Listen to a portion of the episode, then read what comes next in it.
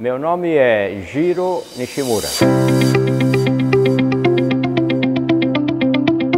Você sabe que nós éramos pobres. O pessoal fica falando, ah, você é rico, não sei. Mas eu sei o que você está falando, eu fui pobre.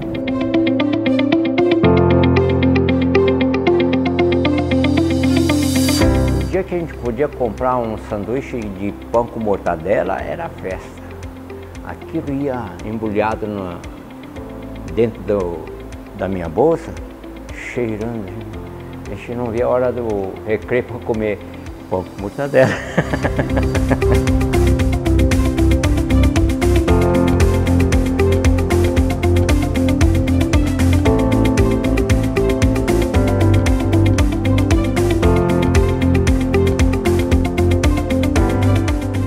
Eu sou da geração antiga. Né? Falar em coisas atuais que as pessoas fizeram é, empresas enormes de um ano para outro, não é nossa realidade.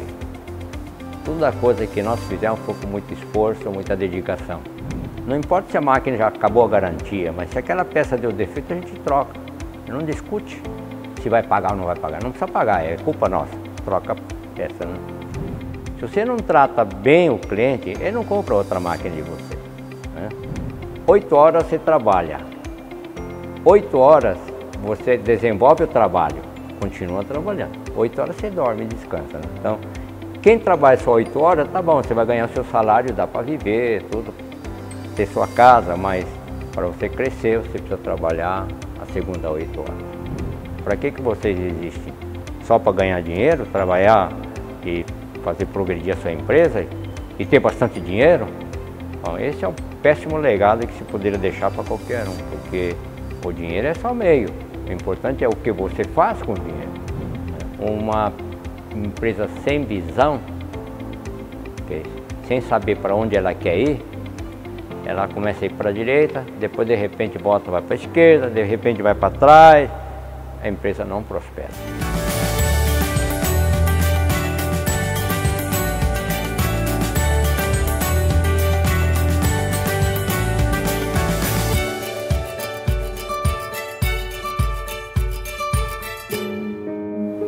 A situação econômica da família começou a melhorar depois dos anos 50. 50 já tinha oito anos, já estava começando melhor, mas daí para frente é que o negócio da, do meu pai começou a prosperar. A Jato foi fundada em 1948, significa em 1948 foi lançada a polvilhadeira para poder ajudar os agricultores plantadores de café e algodão que estavam na região depois do desmatamento. O meu pai é muito criativo, ele sempre criava o produto necessário para a época. E quando começou os tratores, começamos, começou a desenvolver tratores, é, pulverizadores tratorizados. E a empresa foi indo aos trancos e barrancos, ele era sozinho. Eu voltei a trabalhar com meu pai em 1961, tinha 19 anos, e era uma oficina, né? não era uma fábrica, né? era uma oficina. Quando eu voltei a trabalhar com meu pai, provavelmente tinha umas 80 pessoas trabalhando na empresa. Um dia que o secretário me chamou, me ensinou, você faça a máquina de comer café. Mas se está com fábrica pequena, não pode fazer nada. Não, você está. Não, o Brasil tem muito boa, São Paulo tem boas firmas, tem bastante. Pede para eles. Não, eles não fazem, você faz. Então, então vamos começar.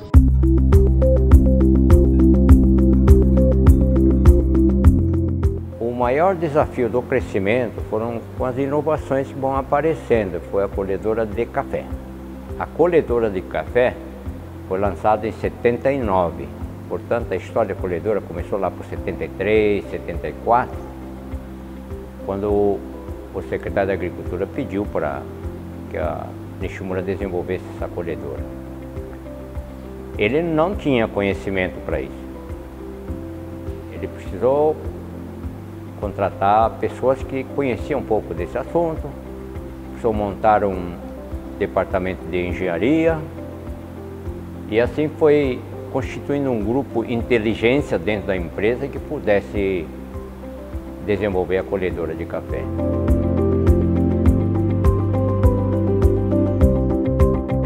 Quando a empresa começa a crescer, a primeira coisa que a gente precisa fazer fazer uma estrutura para poder organizar e distribuir as funções. Então, nessa época, 73 a 75, fizemos a primeira diretoria. Nunca tinham feito nenhuma diretoria e, e procuramos pessoas mais ou menos da área para exercer a função e começamos a estruturar os negócios já com presidente, diretores, departamento de, de pesquisa e desenvolvimento. E assim, nos anos 80, a empresa começou a se estruturar bem. Bom, numa empresa familiar, o fundador é como o monarca, o rei supremo, certo? Então você falar o que, que Nishimura fazia ali, ele mandava e desmandava como queria. E era o, o, o jeito dele administrar. Olha direto, olhava a fábrica, andava e via coisas fora do lugar, no, na segunda-feira ele ia chamar a cara, vem cá. E ele, então, administrar diretamente. Quando veio o filho, que sou eu, entrei em 61, ele começou a perceber que agora tinha que compartilhar alguma coisa. Né? E, e a coisa ficou muito engraçada, porque quando começamos a contratar diretores, aí ele tinha também que respeitar os diretores, cada um está na sua área, né? Ele aceitava compartilhar, doutor, vem cá. E ele, ele dava a, a, as suas ordens para cada um deles separadamente. Então, enquanto ele era o, o presidente supremo, mandava e desmandava como qualquer fundador faz.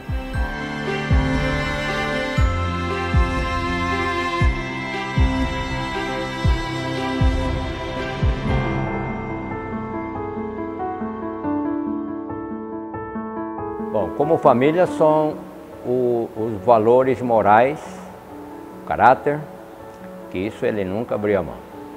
A gente tinha que cumprir o que a gente fala. Não pode mentir. Ele tinha o costume de sempre premiar a gente quando fazia algum serviço. Então, vem trabalhar na oficina. Com oito anos eu já estava trabalhando na oficina. Eu achava que trabalhava horas, mas devia ser uma hora no máximo. Porque depois tinha bastante tempo para brincar no dia, né? mas ficava uma hora trabalhando na fábrica, na fábrica, na oficina. E depois ele pegava a moeda e dava a moeda. aí. essa moeda era suficiente para comer dois picolés. Saía correndo para comer os dois picolés. E ele sempre premiava a, a, o trabalho que você fizer. Ele não, era de graça. Comprar qualquer coisa, ele não dava de graça. Tinha que trabalhar. E, e tem uma forma muito legal dele que quando nós juntávamos metade do valor de alguma coisa que nós queríamos, ele, ele punha a outra metade. Por exemplo, nós gostávamos muito de jogar bola, a bola estragava e, e queria comprar outra bola, ele não dava outra bola porque você pedia. Se você chegasse e falasse, ó, oh, economizamos, tinha lanche, nós economizamos dinheiro no lanche, era a única fonte, né? Aí dava levar para o meu pai e falou, ó, oh, já conseguimos metade do valor, aí ele pagava outra metade. O que, que é que é importante em tudo isso? São princípios para a vida. Então, o legado que a gente pode deixar para os filhos é o princípio para a vida. É onde nós buscamos o princípio da vida. Nossa família, desde a minha mãe e meu pai, que veio do Japão, teve uma influência cristã. Então, estudava a Bíblia e frequentava a igreja. Então, princípios bíblicos passa a ser parte da linha que você vai ensinar para os seus filhos. Não é o princípio do papai e da mamãe. Está escrito na palavra e, e eu costumava fazer isso. Quando os filhos chegam na adolescência, eles querem contradizer um monte de coisa. Olha, pai crê em Deus. Na Bíblia está escrito aqui, leia aí. Tá, tá, tá, tá, tá. Aí, você entendeu? Entendi. Então, é isso aí, não é minha palavra. O princípio de vida está na palavra de Deus, você obedece. E assim nós fomos conversando com as crianças na adolescência. Cada vez que o adolescente quer fazer alguma coisa, né, é, a gente deixava experimentar. Falei, isso não é bom, mas você quer experimentar, eu vou junto com você. Né? E a gente ia, depois estava falando, ah, não quero mais. Já viu, já conheceu, não concorda com isso, concorda com aquilo. Isso foi constituindo a base de princípio de vida. Meu pai sempre tinha no coração dele, sempre depois que ele ficou empresário, ele queria retribuir ao Brasil por ter recebido tão bem um imigrante que veio sem nada. E aí ele criou a Escola Técnica Agrícola aqui. Lá no fundo da, do museu tem a, a, o nome de todos os alunos que estiveram frequentando a Escola Técnica Agrícola. Essa Escola Técnica Agrícola estava ensinando princípio de vida para os alunos. Não era ser técnico agrícola. Em ser o técnico agrícola, mas tinha que ter os procedimentos, suas atitudes, tinham que ser dentro de, dos princípios que Nishimura ele cria.